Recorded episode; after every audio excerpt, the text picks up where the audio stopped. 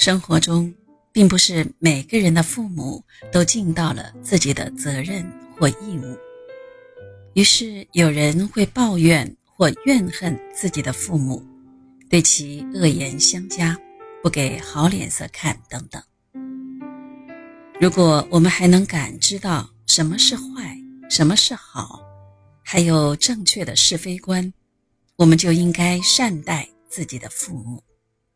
毕竟血浓于水，我们可以改变自己的命运，但不能改变自己的出生。父母给了我们生命，这就是给我们的最宝贵的礼物。我们可以看到世上的万紫千红，体会人间的喜怒哀乐，生活的每一种味道都是一种幸福。甜带给我们直接的幸福感，苦让我们变得坚强，学会珍惜手中拥有的幸福。虽然父母在抚养我们的过程中，带给我们的不一定全是美好的感受，但是他们至少给了我们感受生活的机会。洛克菲勒在一个不够幸福美满的家庭中长大。他的家庭的不幸是由他的父亲造成的。在洛克菲勒很小的时候，父亲比尔背离了家庭，过起了重婚生活。他没能够尽到一个做父亲的责任，没能给予孩子们应有的父爱，让洛克菲勒和母亲受尽了生活的艰辛。然而。洛克菲勒并没有因此而记恨比尔，虽然在他心里对这个父亲感到些许不满，但并没有因此而与父亲对立。他珍惜上帝赐予他与比尔的父子缘分，他坚信每一个做父亲的在其内心深处都是爱他的孩子们的，只不过人非圣贤。孰能无过？不能因为父亲的一时之错而将他的全部否定。所以，洛克菲勒决定在与比尔保持一定距离的原则下，尽量善待他。一八五二年，在奥维戈时，比尔抛下家人去了加拿大，在那里认识了一个叫艾伦的女孩。当时比尔已经四十二岁，而艾伦还是一个十七岁的小姑娘。年轻、充满朝气的艾伦让比尔怦然心动，她就像是春天里一朵含苞待放的花朵，娇嫩而可爱。比尔不禁想要摘取，一亲芳泽。而成熟、阅历丰富的比尔也自有一套讨女孩子喜欢的办法。他绞尽脑汁，想尽各种办法接近艾伦。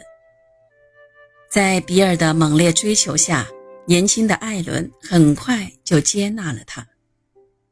不仅艾伦被比尔深深的吸引，就连艾伦的家人也成功的被比尔征服。他们同意了艾伦和比自己大二十多岁的中年男人在一起。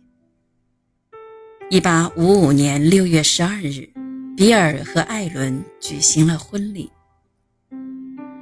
刚开始的时候，比尔每年只去加拿大一次，因为他并没有打算抛弃结发妻子和五个孩子。直到一八五七年。他出资为洛克菲勒一家在克利夫兰盖了一栋房子后，就去和艾伦生活在了一起。在以后的生活中，洛克菲勒虽然与比尔联系很少，但出钱资助过他。比尔偶尔会去一趟克利夫兰城，洛克菲勒见到他后态度冷淡，并且交谈不了多久。比尔在来克利夫兰之前，并不通知洛克菲勒，而是到了克利夫兰以后才打电话告知。有时候他会直接去标准石油公司的办公大楼。虽然比尔品行不好，但他还是给孙子们带来了乐趣。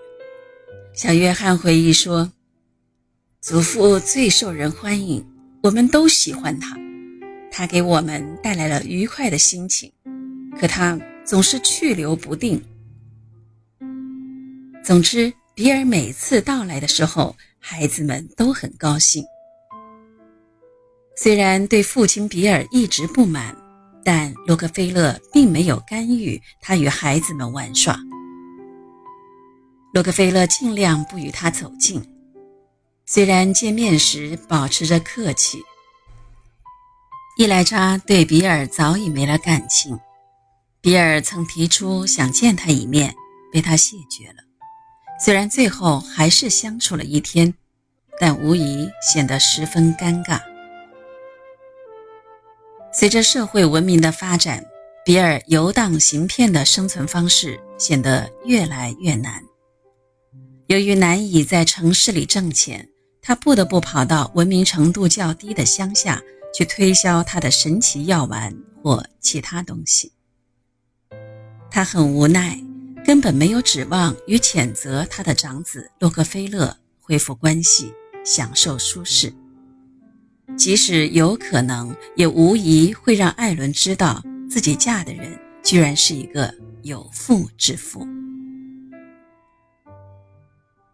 生活中，有些人宁愿原谅自己的敌人，宁愿原谅曾经伤害过自己的人，也不能原谅自己的父母，这是非常不应该的。父母有再大的错，对我们来说。也有最大的善举，这就是给予了我们生命，让我们懂得了什么叫爱，什么叫恨。既然能够感谢敌人教会了我们坚强，就应该看淡父母有错的过往。